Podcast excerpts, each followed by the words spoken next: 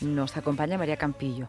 Ella es trabajadora social, ella es eh, técnico en, eh, en, la organización Columbares y han puesto en marcha una jornada que tendrá lugar la semana que viene en la Universidad de Murcia con quien eh, desarrollan este proyecto para investigar y a la vez visibilizar y a la vez invitar a una profunda reflexión que más que una reflexión tiene mucho que ver con una realidad que no siempre estamos focalizando, ¿no? y es la cuestión de eh, los procesos de salud mental o de algún tipo de enfermedad mental que está sufriendo la población migrante. Queremos conocer un poquito más, no solamente de vuestro trabajo, sino de, de esa jornada, lo digo también de cara a que alguien quiera eh, participar en ellas. Y esto lo dejo claro, no solamente tienen por qué ser estudiantes, que a veces cuando decimos universidad, pues uh -huh. piensan que tienen que ser estudiantes, normal, pero eh, hay muchas personas interesadas desde trabajo social, ciudadanía en general, ¿no? Para conocer un poco más qué pasa a nuestro alrededor. Buenas tardes, María. Muy buenas tardes, Lucía. Muchas gracias. Bueno, un tema que además mezcla dos importantes ámbitos, desde los medios los hemos puesto muy sobre la mesa, que es ¿Qué pasa con salud mental? Esto especialmente después de pandemia. Empezamos a ocuparnos y a visibilizar mucho más sí. la salud mental y los estigmas que, que, causaba la no salud mental. Y por otro lado, todas las cuestiones que tienen que ver con inmigración, inclusión, políticas públicas, políticas de igualdad. Pero vosotras dais un paso más adelante y, y lo mezcláis, ¿no? Cuéntanos cómo surge la idea y sobre todo el, el, el por qué, ¿no? ¿Qué lleva a pensar eh, hay que investigar aquí en este, en este área. Efectivamente, bueno, el programa se llama Migrants Health, es una investigación sobre salud mental y proceso migratorio y está subvencionado por el Ministerio de Inclusión, Seguridad Social y Migraciones y por la Unión Europea. Eh, este proyecto eh, surge de la necesidad que nosotras encontramos trabajando con personas migrantes en el día a día de investigar sobre los procesos de salud mental o del estado de salud mental que atraviesan estas personas en su proceso migratorio. Es desde, desde que deciden salir de, del país de origen hasta que llegan. ¿no? Efectivamente, ese proceso es un proceso que tiene una carga, una carga emocional tremenda. Eh, también serán, se dan las diferentes circunstancias de quien sale de su país de origen por un motivo, por otro, en una situación o en otra. Eh, y todos esos datos son a los que nosotras nos gustaría tener acceso y, y, poder luego sobre eso seguir trabajando y haciendo otros proyectos nuevos. Háblanos un poco del método, ¿no? Porque uh -huh. vosotras detectáis que hay algo a lo que focalizar de una manera más profunda, eh, buscar soluciones. Si os dais cuenta de eso, es porque estas personas con las que trabajáis presentan características similares. No sé si ahora mismo sin ningún porcentaje, o sin, porque el estudio lo vais a, realizar ahora, ¿no? Pero ¿qué encontráis? ¿Qué te encuentras como profesional del trabajo social? Como profesional del trabajo social, que además nosotras trabajamos sobre todo con mujer, pues encontramos pues situaciones muy, muy dolorosas, ¿no? De, de, de, de un proceso, de cómo se inicia ese proceso, de cómo se desarrolla y de luego cuando una vez eh, la persona está en el país de origen, en este caso en España, eh, qué trabas se va encontrando, el tema de la burocracia, el tema de la familia, el tema del trabajo, todo eso va haciendo que, que emocionalmente eh, la salud mental se tambale uh -huh. claramente. Uh -huh. Y evidentemente, yo no soy psicóloga y, y no sé si tú eh, tienes conocimientos también en psicología, pero especialmente en cuanto a las conductas que, que soléis encontrar, más bien miedos, más bien procesos de timidez, procesos quizá de, de oclusión, de no contar, de, uh -huh. de cerramiento.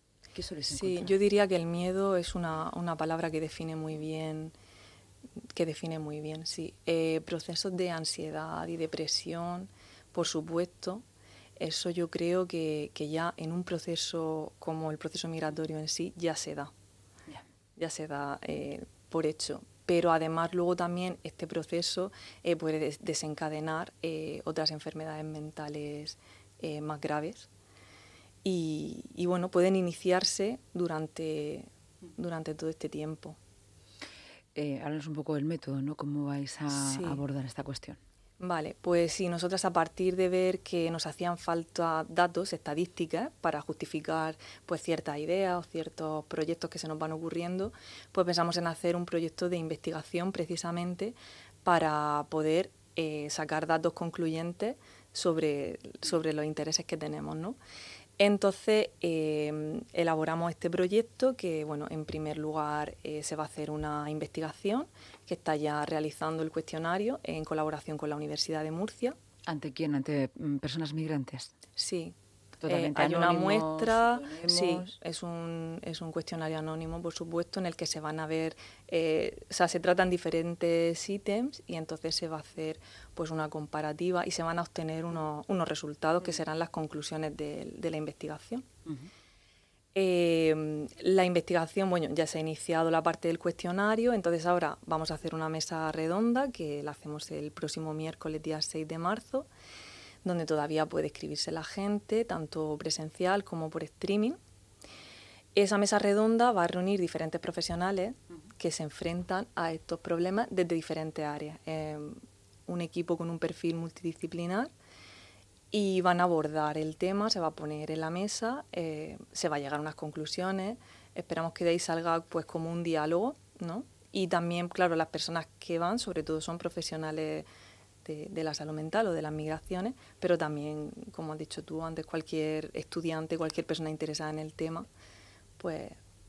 Porque es una mesa redonda también participativa, es decir, que se puede contar algún tipo de experiencia, sí. aunque hay los participantes, ¿no? Evidentemente. Claro, están los profesionales, los expertos y también hay un testimonio en primera persona, que también es una, es una compañera que es psicóloga, que se juntan varias varios perfiles sí, para contar un poco lo que ella suele ver en, y no y su propio proceso migratorio. Hasta que ha llegado a donde ha llegado no entonces ese, ese testimonio es, es, muy sí porque en primera persona puede contar cada una de las fases no solamente desde que salió de su país de origen sino lo que emocionalmente y mentalmente le estaba sucediendo. Totalmente. Y ahora es psicóloga de precisamente de este proyecto.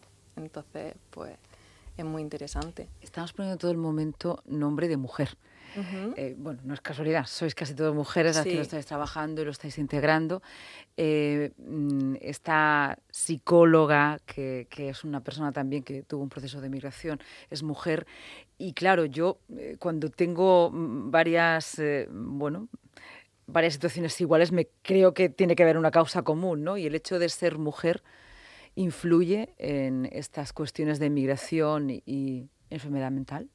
Sí, desde una perspectiva de género al final es una vulnerabilidad añadida, ¿no? Igual que eh, la persona que llega y tiene problemas de salud mental sufre como una, doble estigmatización, por un lado la de su condición como migrante, por otro lado la enfermedad. Si es una mujer, tiene una, un añadido en ese sentido. Sí, además es verdad que nosotras, eh, concretamente nosotras atendemos población de mujeres eh, casi exclusivamente. Esto sin estadísticas, cuando estás en tu trabajo día a día y, cuenta evidentemente lo que puedas porque hay informaciones muy, eh, no tienes que guardar sigilo, pero ¿qué encuentras especialmente? Em, mm. en, la, en, las usuarias con las que pues te refieres en cuanto a problemas de salud mental. Sí, pues los que te he comentado antes, sobre todo ansiedad y depresión, eh, yo creo que son las, las más comunes en general de la población y que ellos, pues también, obviamente. Claro, la mujer además siempre tiene pues otras cargas añadidas de, de familia. Bueno, vienen eh, todas las personas que vienen son de culturas diferentes, ¿no? no es un grupo homogéneo el de, la, el de la inmigración, ¿no? Todos son grupos diferentes con características diferentes, circunstancias diferentes, pero la mujer, pues... Mm, en todas las culturas es un poco igual, ¿no? En el sentido porque tiene que venir con un desarraigo. Claro. Esto ya es, bueno, tener que emigrar ya hay una, un problema de desarraigo, eh, si además tienes niños o los tienes aquí, eh, un poco esa, esa vertebración de la familia. Totalmente. Luego suponemos que común a todas y a todos será la barrera idiomática. Y cuando hablo de barrera idiomática no estoy preguntando por el dominio de la lengua, sino porque a veces el poco dominio constituye una absoluta barrera. Totalmente. El, el, hecho de no poder expresarte en tu propio idioma, sobre todo cuando es para hablar de algo personal o emocionalmente muy fuerte, es un, es algo para nosotras. Es verdad que en, nuestro, en nuestros programas en general contamos con la figura de la, de la mediadora intercultural y es una figura súper importante también para la adherencia. Y no es solo, como tú dices, una barrera idiomática, sino también cultural. Es una persona que entiende también eh, de dónde vienen o, por ejemplo, esa, esa carga familiar que tienen extra por ser mujeres, porque suelen ser culturas muy... Eso en cuanto a las personas migrantes, pero ahora vamos a preguntarnos, esto es una reflexión a la que te invito, ¿no? Desde aquí, de los que hemos nacido y las, hemos, que hemos nacido en nuestra tierra, en la región de Murcia, si cerramos los ojos y escuchamos a alguien hablar con algún acento, tendemos a estigmatizar o se lo ponemos fácil. Pues una buena reflexión. Yo creo que sí, que tendemos a estigmatizar. Yo creo que es algo un poco automático. Aunque no queramos, ¿no? Yo creo que sí. Ahí depende del acento. Sí, sin haber pensado mucho la idea. Bueno, por... me surge. Ya, pero bueno, estoy ante una profesional del trabajo social.